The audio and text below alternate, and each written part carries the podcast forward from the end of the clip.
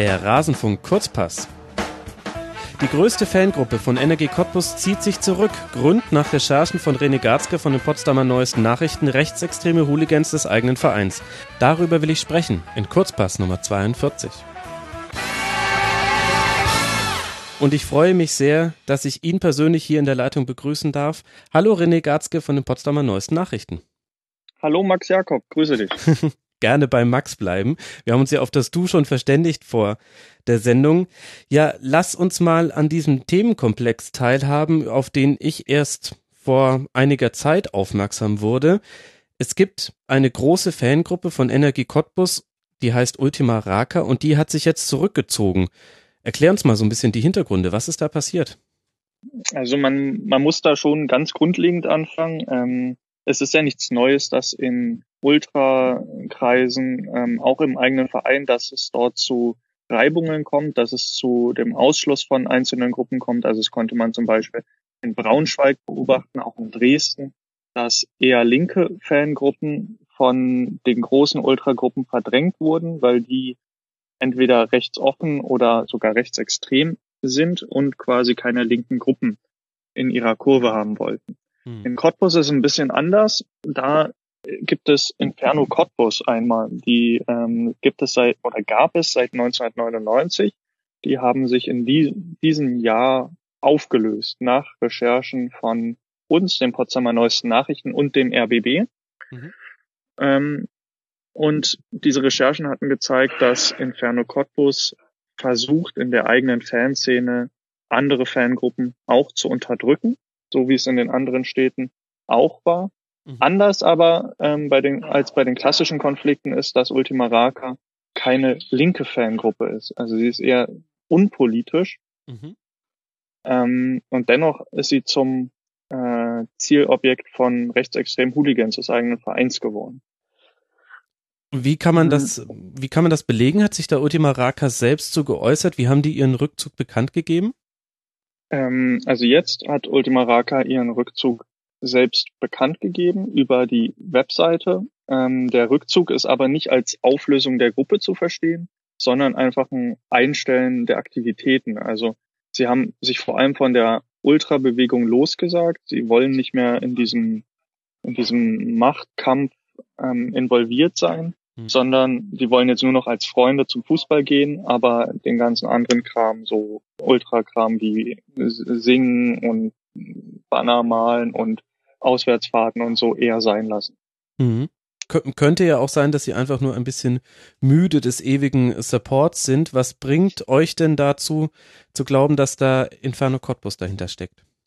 Ähm, zum einen ist es die Stellungnahme selbst von Ultima Raka, die war ein bisschen krypt kryptisch geschrieben. Mhm. Ähm, dort haben sie wörtlich geschrieben, ähm, wir sehen nach Gesprächen mit anderen Akteuren, über die zukünftige Ausrichtung der Cottbuser Fanszene leider keine Möglichkeit, unser Fandasein weiterhin frei nach unseren Vorstellungen auszuleben. Mhm. Und wir haben da in der Fanszene nachgefragt. Ähm, es will keiner offen reden. Es möchte keiner mit seinem Namen in der Zeitung stehen. Deswegen muss man da auch sehr sensibel mit umgehen und wir konnten jetzt nicht einzelne Gesprächspartner wörtlich zitieren, aber da ist auf jeden Fall rausgekommen, dass es Ende August ein Treffen mit Inferno Cottbus gegeben hat und den ganzen anderen Fangruppen in Cottbus. Mhm.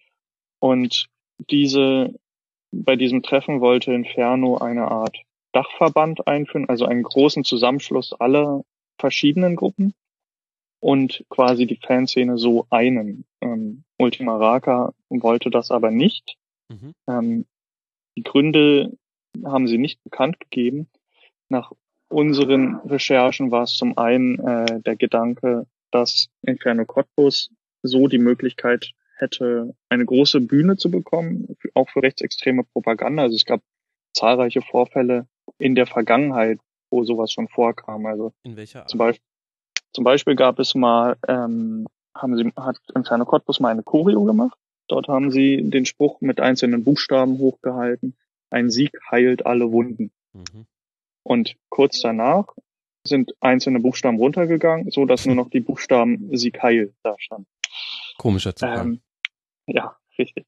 Und ähm, naja, die Sicherheitsbehörden beobachten Inferno Cottbus natürlich auch intensiv. Ähm, zum ersten Mal ist in diesem Jahr Inferno Cottbus und die Nachwuchstruppe Unbequeme Jugend, also die Jugendorganisation von Inferno, die sind zum ersten Mal in diesem Jahr auch im Verfassungsschutzbericht als rechtsextreme Strukturen aufgeführt. Mhm. Und haben sich ja aber, also Inferno Cottbus jetzt, laut eigener Aussage aufgelöst, wo aber auch schon der Innenminister Brandenburgs, äh, Karl-Heinz Schröter, gesagt hat von der SPD, naja, ob das jetzt wirklich eine Auflösung war, nur weil die das von sich behaupten, man kann sich ja auch unter neuer Fahne wieder treffen oder verdeckt agieren. Wie ist das einzuschätzen? Mm, also Inferno Cottbus hat sich ähm, Ende, nee, im Mai hat Inferno Cottbus sich aufgelöst nach Recherchen von RBB und PNN. Ähm, und klar, alle alle, die die Szene beobachten und auch die in der Szene drin sind, haben nicht so richtig an diese Auflösung geglaubt. Also die war wahrscheinlich eher, um einem Vereinsverbot zuvorzukommen, mhm. ähm, weil ähm, und die Artikel, die wir geschrieben haben, auch durchaus den Schluss zugelassen haben, dass es sich dort um eine kriminelle Struktur handelt. Also wir haben wörtlich auch von einem kriminellen Netzwerk geschrieben, weil es von Inferno auch Verbindungen in die örtliche Rocker- und in die Türsteher-Szene gibt und auch ins, also in dieses Milieu. Also Drogenhandel spielt auch eine Rolle. Und ähm, da durch diese mh, hm, fortlaufenden Einschüchterungen in der Fanszene ist da durchaus äh, die Frage angebracht, ob es sich nicht um eine kriminelle Vereinigung handelt und die ähm, deswegen verboten werden könnte. Und dem wollte Inferno halt zuvorkommen. Mhm. Ähm, wie jetzt aber die Auflösung von oder die, das Einstellen der Aktivitäten von Ultima Raka gezeigt hat, ist Inferno weiter aktiv ja. im Hintergrund. Sie hängen nicht mehr ihr Banner auf, das dürfen sie eh nicht, weil sie mit einem Erscheinungsverbot belegt sind im Cottbuser Stadion. Mhm. Ähm, da hätte ihnen natürlich aber, der neue Bach, Dachverband auch ganz gut geholfen. Genau, der hätte denen mhm. da sehr, sehr gut geholfen. Ähm, zum einen können, hätten sie dann wieder ein Emblem und könnten Banner aufhängen und es würde nicht so leicht als Nachfolgestruktur ähm, wieder mit einem Erscheinungsverbot zu belegen sein, weil die Struktur nicht mehr deckungsgleich ist zu der vorherigen, wo nur Inferno Cottbus war. Also ja. ich hoffe, das war verständlich. Mhm. Und seit wann kann man denn Inferno Cottbus als das, was es ist, eine kriminelle Struktur, nach allem, was man über die weiß, Seit wann kann man das festmachen? Also du hast vorhin mal kurz erwähnt, 99 gegründet. War das schon immer so? Hat sich das entwickelt? Hm, also in Cottbus gab es zum Beispiel schon 1997 einen Vorfall, ähm, dass Gerald Asamoah mit Bananen beworfen wurde mhm. und mit Affenlauten empfangen wurde. Ähm, da gab es Inferno Cottbus noch nicht, aber es gab immer wieder Vorfälle, aus dem Inferno-Umfeld, aus der, dieser Struktur. 2005 zum Beispiel, ist ganz bekannt, ähm, hatten die Cottbusser ein Dresden-Banner hochgezogen mit einem ja, mit Juden drauf und das D war dieses Dynamo-D. Mhm. Ähm, das ist ganz bekannt, immer wenn es um Antisemitismus in den Stadien geht oder um Rechtsextremismus. Symbolfoto, ne? Genau, ist das das Symbolfoto. Ähm, ja, und es kam immer, immer wieder zu Vorfällen, auch ähm, 2012 wurde hier ein Neonazi-Netzwerk in, ja, in Brandenburg verboten. Das hat mit so nächtlichen Fackelaufmärschen auf sich aufmerksam gemacht. Das war die Widerstandsbewegung Südbrandenburg. Und do auch dorthin hatte Inferno Cottbus äh, personelle Verbindungen, also es gab Überschneidungen. Mhm. Ja, und auch in der örtlichen Neonazi-Struktur ist Inferno Cottbus immer aufgefallen. Also Anfang des Jahres, das war so ein bisschen das ähm, Revival sozusagen, das hat das Ganze nochmal in den Fokus gerückt. Mhm. Da im Januar sind 120 Neonazis nachts durch Cottbus gezogen mit Fackeln, unangemeldet. Und die Polizei konnte nichts ausrichten, weil sie nichts zuvor mitbekommen hat und zu spät kam vor Ort. Das war so ein bisschen das Revival. Das heißt, die, das heißt, es ja. kann ja auch dem Verein nicht entgangen sein. Also wir können jetzt nicht davon sprechen, wir haben ja gar nicht gewusst, was das für Leute sind, welches politische oder naja, von Politik will ich da gar nicht mehr sprechen, Gedankengut, die verfolgen. Das ist für jeden, der sich ein bisschen mit Energie Cottbus beschäftigt, offenkundig. Ja, das, genau, das ist für jeden offenkundig. Also solche Choreos wie diese, sie Heilbuchstaben, die können im Stadion einem nicht entgehen. Und gerade auch ähm, das Judenbanner, so oft wie das in den Medien ist, das kann keinem entgehen. Ähm, und ganz krass war dieses Jahr in Potsdam, hier bei uns, ähm, war Ende April Energie Cottbus zum Auswärtsspiel hier. Mhm. Und dort gab es dann Gesänge wie Arbeit macht frei, Babelsberg 03, ja. ähm, Hitlergrüße, Platzsturm, also das volle Programm. Und genau, und danach äh, kam dann auch die, äh, zum Vorschein diese kriminelle Struktur und die Einschüchterung ähm, in der Fanszene. Allerdings kam die nur durch Recherchen der Medien zum Vorschein. Was mich schon zu der Frage brächte, was tut eigentlich der Verein? Also um das nochmal einzuordnen, wir sprechen hier bei der Ultima Rake von der größten Fangruppe von Energie Cottbus und die stellen ihre Aktivitäten ein und es liegt ja wirklich sehr nahe zu glauben, da gibt es einen Zusammenhang mit eben rechtsextremen, ja, Kriminellen wahrscheinlich sogar. Was macht der Verein? Mm, bei dem Verein ist es ein bisschen schwierig. Da hat auch äh, unser Innenminister Karl-Heinz Schulter sehr ähm, deftige Worte gefunden, um das zu beschreiben. Er hatte ähm, gesagt, wenn der, also es gab immer wieder Gespräche zwischen den Sicherheitsbehörden und dem Verein, um eben dieses Problems Herr zu werden. Mhm. Und der Innenminister hatte dann gesagt, wenn der Verein das nicht umsetzt, muss man sich auch nicht wundern, wenn aus einem kleinen Krebsgeschwür eine große Wucherung entsteht. Und ja, das war immer so, dass ähm, also Energie Cottbus hatte das Erscheinungsverbot 2013, wenn ich mich nicht täusche, genau 2013 ähm, für Inferno ausgesprochen. Und Was ja schon unglaublich spät ist, ehrlich gesagt. Also das ist nach so einem Judenbanner noch, das war doch 2005, wenn ich es richtig in Erinnerung habe. Richtig, ja. Das sind richtig, ja acht, ja. das ist ja unfassbar. Das stimmt, ähm, aber dennoch, also war quasi dieses Signal, ähm, 2013 dann das Erscheinungsverbot. Fälschlicherweise wurde es von vielen Medien als Stadionverbot ähm, beschrieben, mhm. aber der Unterschied ist eben bei einem Erscheinungsverbot dürfen die Leute weiter ins Stadion. Sie dürfen nur nicht ihre Symbole zeigen, ähm, keine Banner mehr zeigen und sich als Gruppe quasi nicht zu erkennen geben. Ähm, ah, und das heißt, weil es nur ein Erscheinungsverbot war, waren die Leute weiter im Stadion und es kam weiter zu Vorfällen. Ja, super toll. Ähm, warum ja, warum, warum genau. gab es denn da kein, Steu äh, kein Stadionverbot? Ich denke, damals wurde die Frage doch sicher häufiger gestellt. Hm, das kann ich ehrlich gesagt nicht rekapitulieren. Ähm, da will ich nichts Falsches sagen. Ähm, Fakt ist auf jeden Fall, dass ähm, seit dem letzten Sommer, Sommer 2016, ein neuer Präsident bei Energie ist, hm. Michael Wahrlich, und der hat so auch selbst seine Vorgänger kritisiert. Okay. Ähm, er hat gesagt, wenn man eine Weile wegguckt, wenn nichts passiert, hat die andere Seite Gelegenheit, sich neu zu formieren und zu strukturieren.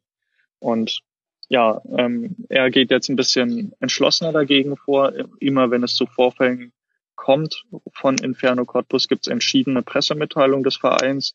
Es soll eine ähm, Stelle für Toleranz und Vielfalt eingerichtet werden beim Verein. Und der Verein hat jetzt ähm, Kontakt aufgenommen zu dem Bündnis Cottbuser Aufbruch.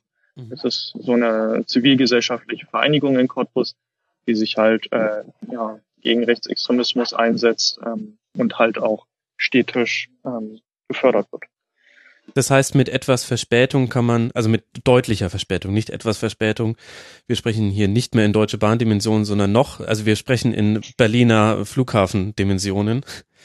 Ähm, ist ja, der Verein jetzt aktiver geworden? Ja, okay. Also ist er etwas aktiver geworden. Glaubst du denn, dass das auch etwas hilft? Dass, denn ehrlich gesagt wirkt das nach außen hin. Mir war der Themenkomplex in der Detailtiefe noch nicht bekannt. Das wirkt wie eine für die nahe Zukunft erstmal aussichtslose Situation. Denn was will man denn machen, wenn ich mir auch durchlese, was die Nachwuchsgruppe Unbequeme Jugend, die machen ihrem Namen mehr als nur alle Ehre was kann man denn da überhaupt machen als Verein und auch als Fanszene? Also ganz offenkundig ähm, zeigt ja die Auflösung von Ultima Raka, dass das Problem immer noch nicht gelöst ist, auch wenn der Verein versucht, dem entschiedener entgegenzutreten. Ähm, ja, es ist schwierig. Also zum einen ist sicherlich Strafverfolgung ähm, eine gute Methode. Allerdings klagt auch die Polizei, dass sie keine Zeugenaussagen bekommt. Und mhm. das hat nämlich also wenn es einen Vorfall gab, der, also es gibt Inferno bedroht die anderen Fangruppen auch außerhalb des Stadions. Also sie zeigt sich nicht nur im Stadion, sondern auch viel, viel mehr außerhalb des Stadions, dass Leute ähm, bedroht werden, dass Leute auch zu Hause aufgesucht werden. Ähm, und wenn solche Vorfälle passieren, braucht die Polizei natürlich Zeugenaussagen. Mhm. Und die gibt es aber nicht, weil die bedrohten Fans sich vor weiteren Bedrohungen oder auch Übergriffen ähm, fürchten und deswegen äh, nicht ihren Namen in irgendeiner Ermittlungsakte stehen haben wollen, weil auch wenn sie jemanden anzeigen, also sagen wir, sie zeigen Person A an, dann wird eben Person B das nächste Mal die Bedrohung übernehmen, so dass man dem schlecht Herr werden kann. Mhm. Ähm, ich glaube, da bräuchte es irgendwie ein, ein Zugehen auf die Fans, dass irgendwie ermöglicht wird, dass solche Strafanzeigen möglichst anonym passieren, vielleicht auch ein Zeugenschutzprogramm. Ähm, und zum anderen hat auch schon Fanforscher Robert Klaus ähm, gesagt, dass die Gerichte besser ausgestattet werden müssen. Dass, wenn es, dass, wenn es Anzeigen gibt, diese Strafanzeigen auch schnell in Gerichtsverfahren münden und schnelle Urteile gesprochen werden. Ja, und ansonsten ist der Verein jetzt erstmal, glaube ich, auf einem ganz guten Weg, dass er das Problem offensiv benennt, ähm, auch angeht. Und es bräuchte aber eine, eine, aus meiner Sicht auch in der ganzen Stadt eine Ächtung dieser, dieser rechtsextremen Klientel. Also die muss sich nicht nur im Stadion zeigen, sondern auch im, in der Stadt. Mhm. Ähm, Wie ist da die Situation die, in Cottbus? Äh, also sie ist, ähm, also Cottbus ist definitiv in Brandenburg der Hotspot der rechten Szene. Ähm, das zeigt sich auch an Anti-Asyl-Demonstrationen, die es ähm, seit äh, also seit mehr als einem Jahr mindestens gibt, mhm. ähm, wo mehrere hundert Leute mitlaufen. Es gibt jetzt auch die identitäre Bewegung dort. Ähm, und es gibt eben solche Neonazi-Netzwerke, die sich dann zeigen, wie im Januar bei dem Fackelmarsch, wo 120 Leute auf einmal nachts durch die Straßen marschieren. Wahnsinn. Mhm. Also ihr habt mal in einem Artikel geschrieben, fast jede fünfte der 2016 in Brandenburg verübten 167 rechten Gewalttaten registrierte der Verfassungsschutz in Cottbus. Das, glaube ich, macht die Dimension klar, wenn du sagst Hotspot der rechten Szene. Genau, das ist äh, zur Einordnung sicherlich gut, ja. Ja, also da ist es definitiv ein großes Problem. Hm, man wird dem, wie gesagt, nicht nur mit ähm, Strafverfolgung ähm, entgegnen können, aber es ist sicherlich auch ein Teil davon und es braucht einfach eine Ächtung, auch in der Fanszene. Ähm, zum Beispiel hat die äh, eine andere große Gruppe in Cottbus mhm. auf diese ja diese Stellungnahme von Ultima Raka reagiert und auch auf unsere Medienberichte, wonach das mit Inferno Cottbus zu tun hätte. Und die haben versucht, das so ein bisschen runterzuspielen. Also die Gruppe heißt Collectivo Bianco Rosso, mhm. hat äh, nach Angaben der Sicherheitsbehörden etwa 50 Mitglieder. Und die haben quasi versucht, diese politische Dimension rauszunehmen. Ähm, mhm, das berühmte gesagt, äh, Fußball ist unpolitisch Argument. Genau, richtig. Ähm, und ich glaube, sowas ist gerade nicht förderlich, wenn man dem Problem beikommen möchte. Ja. Ähm, sondern ja, es muss, muss vor allem auch Solidaritätsbekundung mit Ultima Raka geben. Das hatte das Fanprojekt zuvor auch schon eingefordert vom Verein. Ähm, offenbar hat das alles nichts genützt. Das heißt, bei allem kleinen Fortschritten, die wir dem Verein attestieren können, liegt da aber auch noch einiges im Argen. Ehrlich gesagt tröstet mich auch eine Stelle für Toleranz und Vielfalt beim Verein herzlich wenig. Das, so wird ja, also es ist, es ist sicherlich erstmal ein symbolischer ähm, Akt, man muss schauen, wie diese Stelle dann konkret ausgestaltet wird. Ob, ähm, ja, aber die Zeit der Symbolik müsste doch eigentlich jetzt vorbei sein. Also man hatte dieses Problem schon seit Jahren und hat es damals noch klein geredet, ignoriert, hat weggeguckt und deutlicher kann es jetzt nicht mehr werden. Also was soll die nächste Eskalationsstufe sein? Sehen wir dann Hakenkreuze irgendwann im Stadion und, und dann reiben wir uns verwundert die Augen und sagen uns, ach guck, wo kommen denn jetzt auf einmal die Nazis her? Eigentlich müsste doch jetzt der Verein mit allem, was in seiner Kraft steht, sich dagegen wehren und zwar auf allen Ebenen. Also nicht nur zu sagen, wir machen Fanprojekte, sondern auch zum Beispiel als Verein für all das stehen, was Nazis hassen. Vielfalt, mhm. Offenheit, mhm. Toleranz, ähm, gerne auch äh, freie Liebe für alle wenn der, wenn der Verein dafür ganz deutlich eintreten würde in allem, was er tut, dann, dann zeigt er ja ganz eindeutig, wir stehen für etwas komplett anderes als ihr. Ja, das ist richtig, ähm, aber das, hm, also ich weiß nicht, ob dieser Hebel so wirklich funktioniert. Also der funktioniert sicher in der Außenwahrnehmung des Vereins und seiner Fanszene. Mhm. Aber es gab schon beim Auswärtsspiel in Bautzen im März dieses Jahres ähm, hatte Inferno Cottbus und die unbequeme Jugend hatten Pyrotechnik gezündet, obwohl die anderen Fangruppen das verhindern wollten, weil der Verein sowieso schon in einer schlechten Situation war und die wollten das verhindern, haben versucht auf die einzuwirken. Die haben trotzdem die Pyrotechnik gezündet, haben auch Ordner mit, ähm, mit Böllern, mit ja, Knallkörpern beworfen ähm, und so ganz bewusst dem Verein auch geschadet. Mhm. Ähm, und deswegen glaube ich, dass dieser Hebel nicht zwingend funktioniert, weil die Leute wären trotzdem noch da und würden dann einfach bewusst dem Verein schaden. Mhm. Interessant damals in Bautzen war, typischerweise wenn bei Pyroaktionen wird ja eine große Blockfahne gehisst, unter der sich dann diejenigen, die die Pyrotechnik zünden, vermummen, andere Kleidung anziehen, damit sie schwerer zu identifizieren sind. Mhm. Und die wird dann auch nach einer Pyroaktion wieder gehisst, damit die Vermummung abgelegt werden kann und sich wieder die andere Kleidung angezogen werden kann. Und diese Blockfahne hatten die anderen Fans im Gästeblock in Bautzen heruntergezogen nach der Pyroaktion, so dass diejenigen quasi offengelegt wurden, die die Pyrotechnik zu verantworten hatten. Und das hat Inferno als Verrat gewertet. Ähm, viel, viel schlimmer war ja noch, dass der Verrat aus der eigenen Fanszene kam. Ja. Und ähm, ja, das hat dem, dem quasi den Stein ins Rollen gebracht, wenn man so will. Hat es denn dann auch ja. geholfen, dass es da Stadionverbote gab? Denn ich würde, das ist schon so eine Frage, die mir immer wieder latent auf der Zunge lag, jetzt schon in der ganzen letzten 25 Minuten, halben Stunde. Erscheinungsverbot, ja, schön und gut, aber die haben sich ja auch durchaus nicht zu knapp auch Sachen geleistet, für die du gut und gerne ein Stadionverbot bekommst. Und meine Güte, das bekommst du heutzutage dafür, wenn du dein Eis auf eine falsche Art und Weise im betrunkenen Zustand isst. Ähm, also Stand Ende Juli gab es bei Energie Cottbus ähm, 47 Sta Stadionverbote. Mhm. Ähm, das hat das Innenministerium in einer, ähm, in einer Antwort auf eine parlamentarische Anfrage bekannt gegeben. Allerdings ist nicht bekannt, äh, auf welche Gruppen diese Stadionverbote zu welchen Teilen entfallen. Deswegen ist es für mich zurzeit auch nicht nachprüfbar, ob es nach diesem Vorfall in Bautzen Stadionverbote gab. Mhm. Wo der Verein Stadionverbote auf jeden Fall angekündigt hat, war ähm, nach dem Auswärtsspiel in Babelsberg ähm, und den Hitlergrüßen Platzsturm und was ich schon erzählt habe. Da hat er sogar mit lebenslangen Stadionsverbo Stadionverboten gedroht. Ähm, ob es dazu schon kam, ob sie schon ausgesprochen wurden, ähm, ist bislang auch nicht bekannt. Ähm, wir hatten im Mai dazu angefragt. Da gab es keine Antwort vom Verein. Ähm, Was ja auch ja. nicht wirklich hilfreich ist, oder? Also wenn wir über die Rolle des Vereins in dem ganzen Konglomerat sprechen, dann wäre eine transparentere Kommunikationspolitik doch auch ein Baustein. Ja, das ist richtig. Ähm, ich muss sagen, ich bin da auch mh, hm, anders dran als vielleicht die Kollegen und der Lausitzer Rundschau, die direkt vor Ort sind und mhm. den Sportteil dort machen.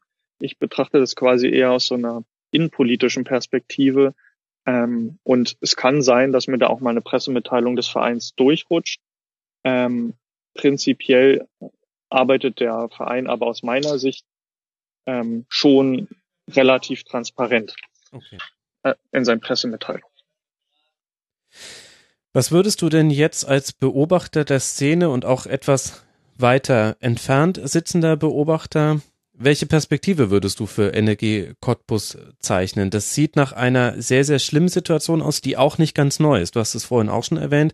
Das haben wir auch schon bei anderen Vereinen erlebt. Das ist jetzt nur der jüngste Vorfall und auch ein plakativer Vorfall, weil es die größte Fangruppe betrifft, die sich zurückzieht unter den Druck von Nazis. Welche Perspektive siehst du da für Verein, Umfeld und Fanszene? Hm, also die Perspektive sieht erstmal düster aus, gerade nach der, ähm, nach, nachdem Ultima Raka seine Aktivitäten eingestellt hat. Ähm, ja, so, also solange es da nicht irgendwie einen großen Ruck gibt in der Fanszene, ähm, und Solidaritätsbekundungen mit Ultima Raka glaube ich, dass da mh, hm, nicht, nicht viel zu holen ist, ähm, um Inferno einzudämmen. Und gerade wenn es Gruppen gibt, die mitmachen wollen in diesem Dachverband, mhm. tja, dann sehe ich ehrlich gesagt ein bisschen schwarz dort. Es gibt noch das Fanprojekt durchaus, ähm, aber hm, also da fehlen, weiß nicht, das ist ja auch eine offene, offene Jugendarbeit. Das heißt, die Leute müssen dorthin kommen, sie müssen Interesse haben. Ja. Und ich glaube, bei, beim großen Teil der Fans sehen ist dieses Interesse nicht vorhanden. Mhm. Ja klar, ich meine, wenn Cottbus generell als Stadt, als Region schon Zulaufstelle ist, Anlaufstelle für viele Rechtsextreme, dann wirkt sich das natürlich auch im Fußball aus und der Fußball wird das genauso wenig alleine lösen können, wie es quasi die Region für sich lösen kann. Aber das ist ja weniger ein Grund, den Kopf in den Sand zu stecken, als vielmehr noch lauter dagegen einzutreten. Genau, also man muss auch sagen, natürlich sind bei Energie Cottbus nicht alle Fans Neonazis, so ist es ja in den seltensten Fällen, mhm. sondern es gibt halt einen kleinen Teil, der, ähm, der ja sehr machtvoll ist, der halt eben auch gewaltbereit beziehungsweise gewaltsuchend ist. Und ähm, es braucht einfach Leute, die das Bild von Energie Cottbus ähm, anders prägen als diese ähm, Gruppen Inferno Cottbus und unbequeme Jugend. Und da hilft es nicht, die Probleme klein zu reden, sondern man muss sie offensiv benennen und auch die normalen Fans, die nicht in der Ultrabewegung irgendwie äh, in Erscheinung treten, von denen könnten auch Abgrenzungen ähm, stärker, stärker zu erwarten sein. Mhm. Also, oder es wäre schön, wenn es, wenn es stärkere Abgrenzungsbewegungen gibt, sagen wir es so. Ja, na klar. Letzte Frage. Glaubst du eine größere bundesweite Berichterstattung? Denn meiner Meinung nach war das Thema jetzt nicht allzu groß in den überregionalen Medien. Zumindest wäre es dann an mir vorbeigegangen.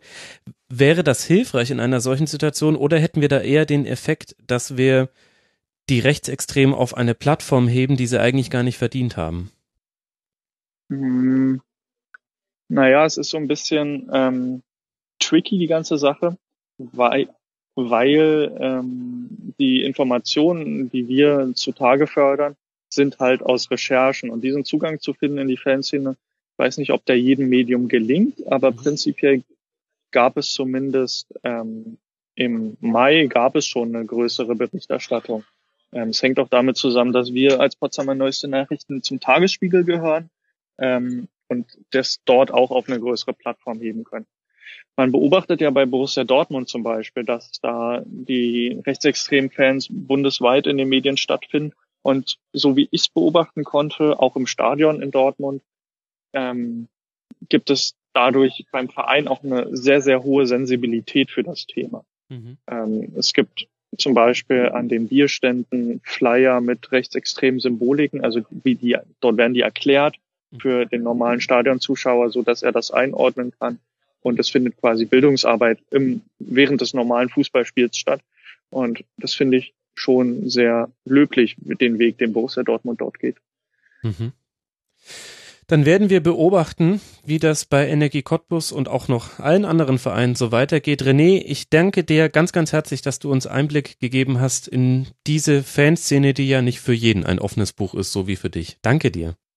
Ich danke für die Einladung. Sehr gerne. Man kann dir folgen auf Twitter, dort heißt du René Garzke. Ich werde dich natürlich in den Shownotes verlinken. Und äh, danke dir sehr herzlich fürs Mitmachen und allen Hörerinnen und Hörern danke ich sehr herzlich fürs Zuhören. Tretet ein gegen rechtsextremes Gedankengut, wo immer ihr könnt, so laut ihr könnt. Dem dürfen wir nicht viel Platz geben, zumindest keinen unwidersprochenen Platz. In diesem Sinne, Herzlichen Dank fürs Zuhören und wir hören uns in einer der nächsten Folgen des Rasenfunk. Bis dahin, liebe Hörerinnen und Hörer, eine gute Zeit. Macht's gut. Ciao.